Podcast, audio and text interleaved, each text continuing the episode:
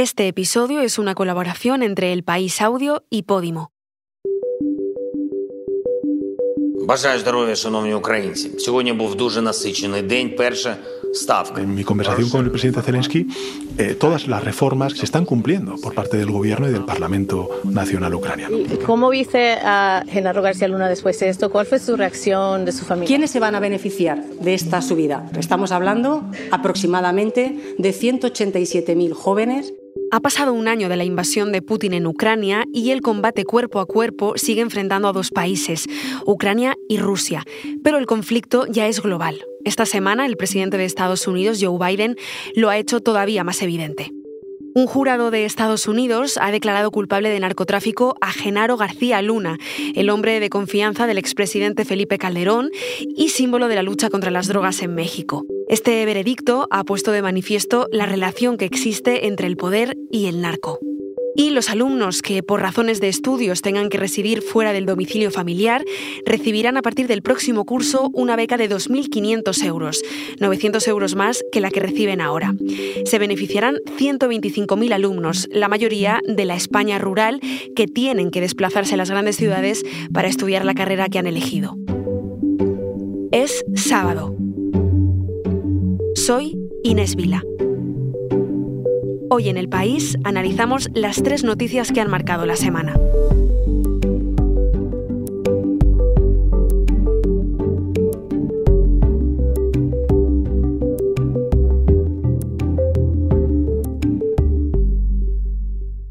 Ayer se cumplió un año del inicio de la guerra de Ucrania.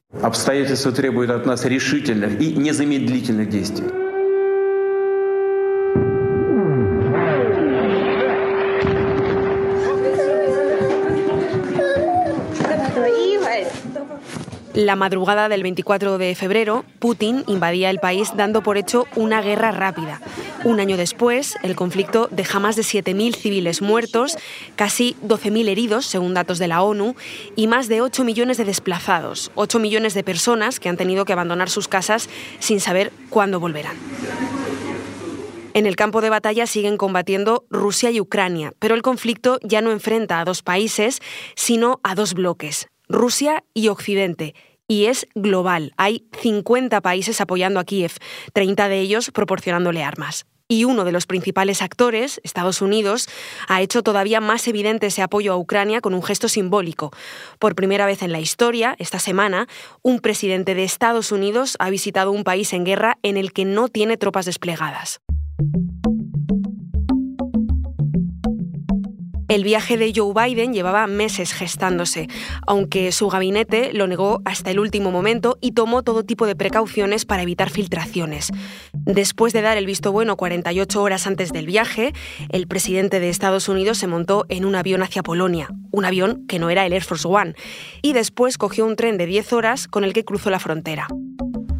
Veinte horas más tarde estaba en el Palacio de Marinsky, en Kiev, estrechándole la mano a Volodymyr Zelensky. Thank you very much for coming, Mr. President.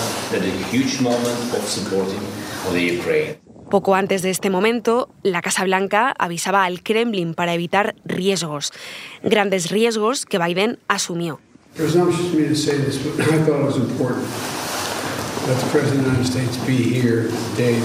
Era importante que el presidente de Estados Unidos estuviera aquí hoy, escuchábamos decir a Biden. ¿Por qué era importante esta visita? Bueno, pues se lo pregunté a Macarena Vidal, corresponsal del país en Washington. Bueno, la importancia de esta visita, desde luego, es fundamental. Con ella, eh, la administración Biden y Washington, pues eh, quería poner de relieve que no van a dejar eh, sola a Ucrania. Perciben que el conflicto será fundamental para mantener el, orden mundial, las reglas de juego en, la que, en las que nos hemos movido hasta ahora, de respeto a la integridad territorial, de respeto a la soberanía, de respeto a los principios de la ONU y sobre todo la importancia de que prevalezca el eh, sistema democrático frente a las, eh, a las autocracias. Para que esto ocurra, Biden no ha ido con las manos vacías a Ucrania. Le anunció a Zelensky que Estados Unidos le proporcionaba un nuevo paquete de ayudas de 500 millones. Washington ha apostado todo por eh, que prevalezca Ucrania. Se juega su prestigio internacional, se mm, juega su posición de liderazgo incluso, ¿no? Y bueno, pues eh, quieren poner toda la carne en el asador. Biden ya lo decía esta semana en, Ucrania que Rusia no ganará en, Ucrania, nunca. Y lo subrayaba, nunca. Kiev stands strong. Kiev stands proud.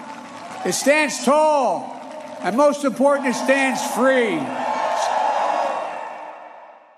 La visita de Biden duró cinco horas. Después hizo escala en Polonia para reunirse con su presidente, Andrzej Duda, un aliado clave en la guerra por compartir frontera con Ucrania y por su apoyo a la OTAN. Y a eso fue Biden, a reforzar la unidad de la Alianza Atlántica frente a Rusia en un momento clave. Eso fue lo que me contó Andrea Rizzi, corresponsal de Asuntos Globales del país. Rusia lleva meses tratando de reconstituir sus fuerzas después de acumular enormes pérdidas tanto con la movilización forzosa de cientos de miles de ciudadanos, así como con la reconfiguración de su industria de defensa.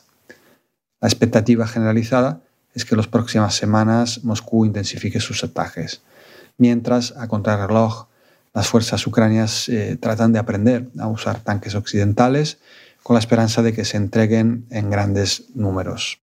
Esa guerra entre dos bloques también la hizo evidente Putin un día después de la visita de Biden. El presidente de Rusia dio un discurso en el que aseguró que está librando una batalla espiritual contra Occidente y que su objetivo es recuperar los territorios históricos de Rusia. Le pregunté a Andrea qué podría pasar a partir de ahora. Está claro que el agresor no tiene ninguna intención de frenar su ofensiva. Todo al contrario, a cada revés ha ido doblando su apuesta. Desgraciadamente, pues no parece cercano eh, el final de las hostilidades y la perspectiva más realista es una prolongación del conflicto y de sus graves consecuencias. En primer lugar, sobre todo para la población ucrania, pero también con todas sus derivadas globales. Dos de las principales, la inseguridad alimentaria. El Programa Mundial de Alimentos calcula que ya hay 350 millones de personas que la sufren, unos 60 millones de personas más que en 2021. Y también la crisis de la energía. Aunque Europa ha hecho frente al corte del gas ruso, expertos como el director de la Agencia Internacional de Energía advierten que no deberíamos dar por superado el problema porque el próximo invierno podría ser complicado.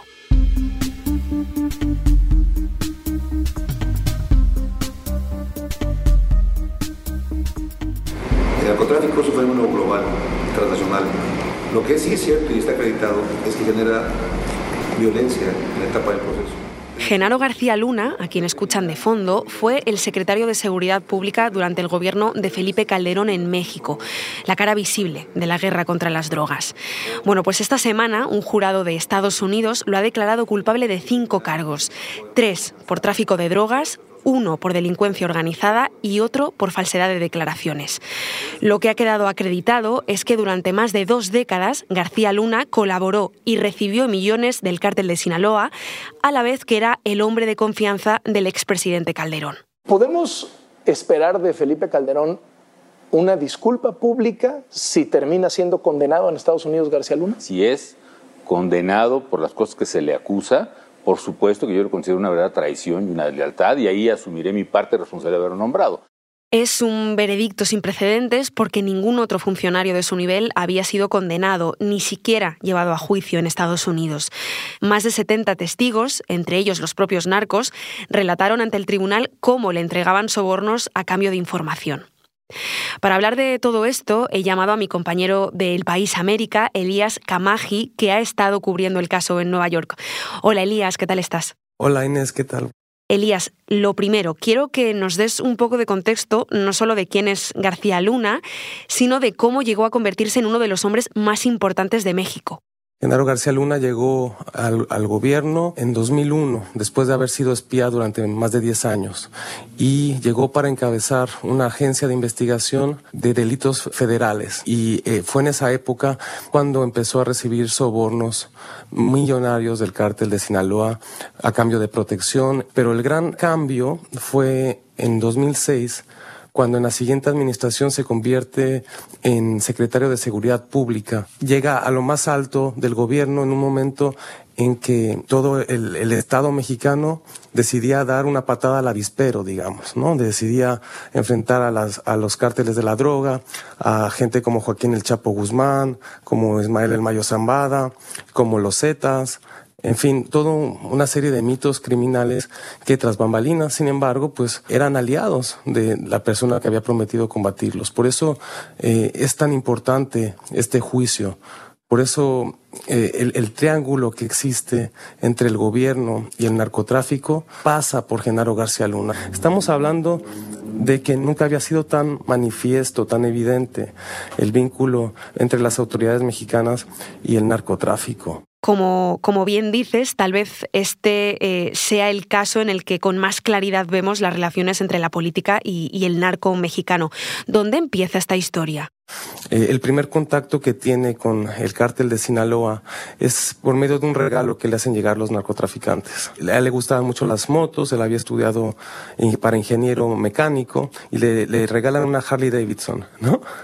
Y, y a partir de ahí, cada mes recibía un soborno de más de un millón de dólares. Entre 2006 y 2012 fue jefe de la Policía Federal en México y como tal hubo agentes federales que se encargaban, por ejemplo, de eh, descargar la droga de los aviones que llegaban desde, Sudamérica o Centroamérica, que abrían paso a, los narcos para que pudieran llegar a las pistas de aterrizaje y coordinar estos envíos de droga. Es durísimo. Está previsto que se conozca la sentencia a finales de junio. ¿A cuánto tiempo se le puede condenar, Elías? Él enfrenta una condena de entre 20 años y cadena perpetua. El veredicto del jurado dio, concedió todos los agravantes que solicitó la fiscalía. Para hacerlo un poco más simple, se espera que pueda pasar pues mucho, mucho tiempo tras las rejas, salvo que alcance algún tipo de acuerdo para reducir su sentencia. La guerra contra el narco fue una operación que impulsó durante su mandato el expresidente Felipe Calderón, es decir, a partir del año 2006. Calderón fue considerado por Estados Unidos como un fiel aliado y, de hecho, la relación en temas de seguridad fue muy estrecha entre los dos países. Más de 15 años después y vistos los acontecimientos, ¿qué balance podemos hacer de esta relación, Elías? Ha sido una guerra que marcó un antes y un después en México. Es una guerra que en poco más de 15 años ha dejado cientos de miles de muertos en el país, ha atravesado tres administraciones. El tema también eh, es que el juicio también es un reflejo de las asimetrías y de cómo esta guerra o este combate compartido entre México y Estados Unidos tiene realidades y prioridades contrastantes. Mientras en México la guerra contra el narcotráfico es un tema de seguridad, en Estados Unidos es un tema de salud pública, es, es un tema de consumidores y proveedores. Entonces, eh, las, las, consecuencias de este fallo, pues, no, son difíciles como de, pues, no sé, de descifrar. Y hablando de consecuencias, las primeras y, y más visibles ahora pasan por la política mexicana. ¿Creen que si hubiese ganado Anaya o Mit, hubieran juzgado a García Luna? ¿Verdad que sí han habido cambios? Estas cosas no se veían. Y vamos hacia adelante. Escuchábamos a Andrés Manuel López Obrador comentando el caso al, presidente de México. En México habrá elecciones generales y, este juicio puede remover las tuberías más sucias del Estado. El expresidente Calderón y su partido sostienen que nunca supieron nada de los negocios que, algunos de sus hombres de confianza tenían con el narco, pero su posición queda muy tocada, mientras que, que, el actual presidente, como acabamos de escuchar, aprovecha la condena para hacer campaña. ¿En qué lugar queda la credibilidad de las instituciones mexicanas, Elías? El juicio ha, desatado una tormenta política en México. Eh, López Obrador ha tratado de capitalizar este proceso judicial porque Felipe Calderón es su principal rival político.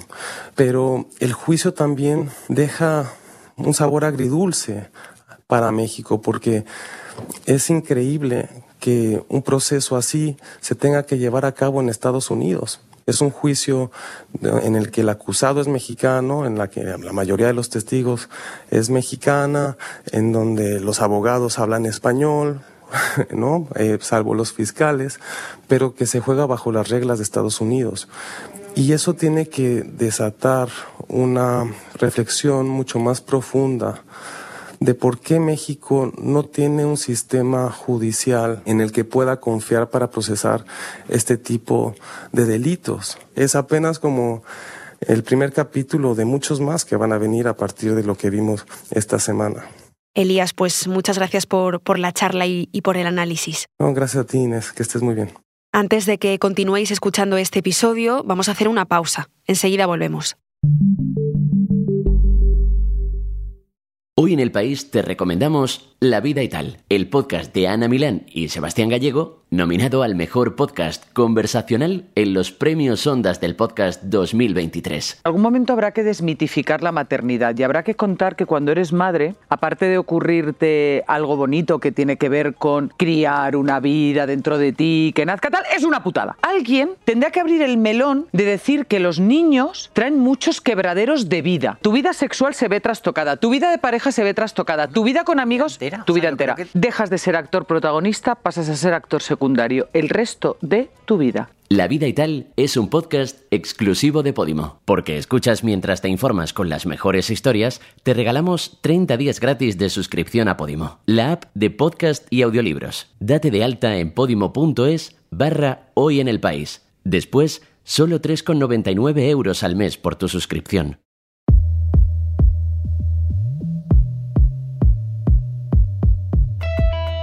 El sistema de becas ha cambiado la vida de varias generaciones de españoles que no habrían podido acceder a la universidad de otra manera y ha sido una pieza esencial en el progreso educativo y económico de nuestro país en el último medio siglo. Un dato, en el año 1960 había 62.000 universitarios, el 23% con este tipo de ayuda pública. Ahora hay más de un millón y medio, el 44% con beca. Estas ayudas públicas han beneficiado especialmente a los alumnos de los pueblos, de las áreas rurales y también de las ciudades más pequeñas. Muchos, gracias a este sistema, pudieron financiarse no solamente los estudios, sino la estancia en la capital a la que tenían que desplazarse para realizarlos. Un tercio de los matriculados está en esta situación. En Madrid y en Cataluña, menos del 5% se van, pero en las comunidades como La Rioja lo hacen más de la mitad. ¿Quiénes se van a beneficiar de esta subida? Pues fundamentalmente muchos jóvenes de pueblo, muchos jóvenes de pequeñas y medianas ciudades. Estamos hablando aproximadamente de 187.000 jóvenes que se tienen que desplazar de su domicilio habitual para estudiar una carrera universitaria o un grado de formación profesional. Especialmente a ellos va dirigida la inversión en becas que el Gobierno ha anunciado a través de la ministra de Educación, Pilar Alegría, a quien escuchábamos de fondo. Es un paquete de 2.250 millones de euros que incluye que los estudiantes que tengan beca por desplazamiento recibirán al año 2.500 euros en conceptos de alojamiento y de transporte. 900 euros más que los 1.600 que reciben actualmente. En el paquete también hay aumentos de ayudas para alumnos con necesidades especiales y las tasas de las matrículas se reducen a cifras de 2012, previas al conocido como tasazo del ministro del PP, José Ignacio Bert.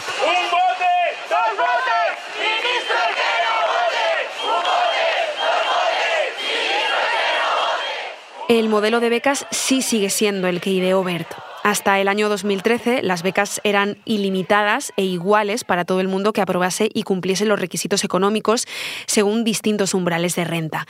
Desde entonces hay un cupo y una parte de la cuantía es fija, pero otra depende no solo de la renta, sino también de las notas y del presupuesto que sobre una vez repartidas las cuantías fijas a todos los estudiantes que les corresponde. Vamos a aprobar la mayor partida de la historia de la democracia en políticas de becas para nuestros jóvenes. 2000... Para hablar sobre esto he venido a la sección de sociedad a charlar con la responsable de universidades, con Elisa Silio. Elisa, ¿qué tal? Hola, ¿qué tal?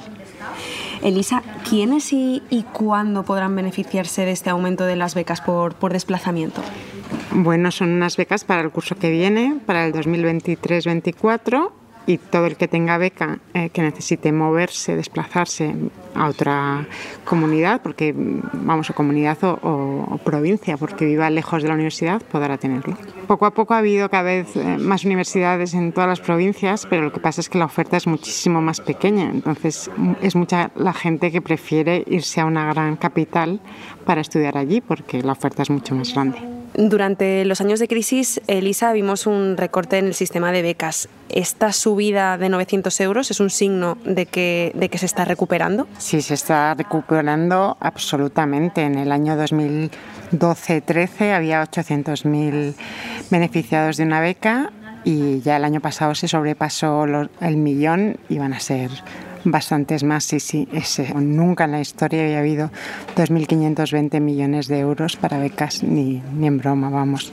De hecho, desde que hay un cambio de gobierno ha subido un 58% el dinero que se gasta en, becas. Elisa, esta subida de, de, esta ayuda es una mejora sin ninguna duda, pero ¿cuáles son los retos pendientes todavía? Pues los estudiantes se quejan de varias cosas y tienen razón. Por un lado, eh, comienza el curso y no han recibido el dinero y eso las familias que tienen muy pocos recursos, para ellos es una gran faena no tener ese dinero. Luego hay el problema también de si repites una asignatura, que en, ese caso eh, no te cubre la beca de matrícula y puede que se triplique, eh, incluso por, se multiplique por cinco el, pagar esa asignatura si la sigues suspendiendo y en carreras como las ingenierías vamos, es muy fácil tener que repetir. Y luego un tercer problema es que cuando uno pide una beca se usa la declaración de la renta del año anterior, que a su vez es la renta que tuviste el año anterior. Entonces eso hace que haya gente que bueno que su situación económica haya empeorado mucho y aparentemente eh, pues no necesite beca cuando la necesite. Entonces son casos eh, sobrevenidos de, empobrecimiento y las universidades luego echan una mano para que esa gente no deje de estudiar. Pero tendría que eh, ayudar eh, el ministerio de alguna forma para que eso no ocurriese.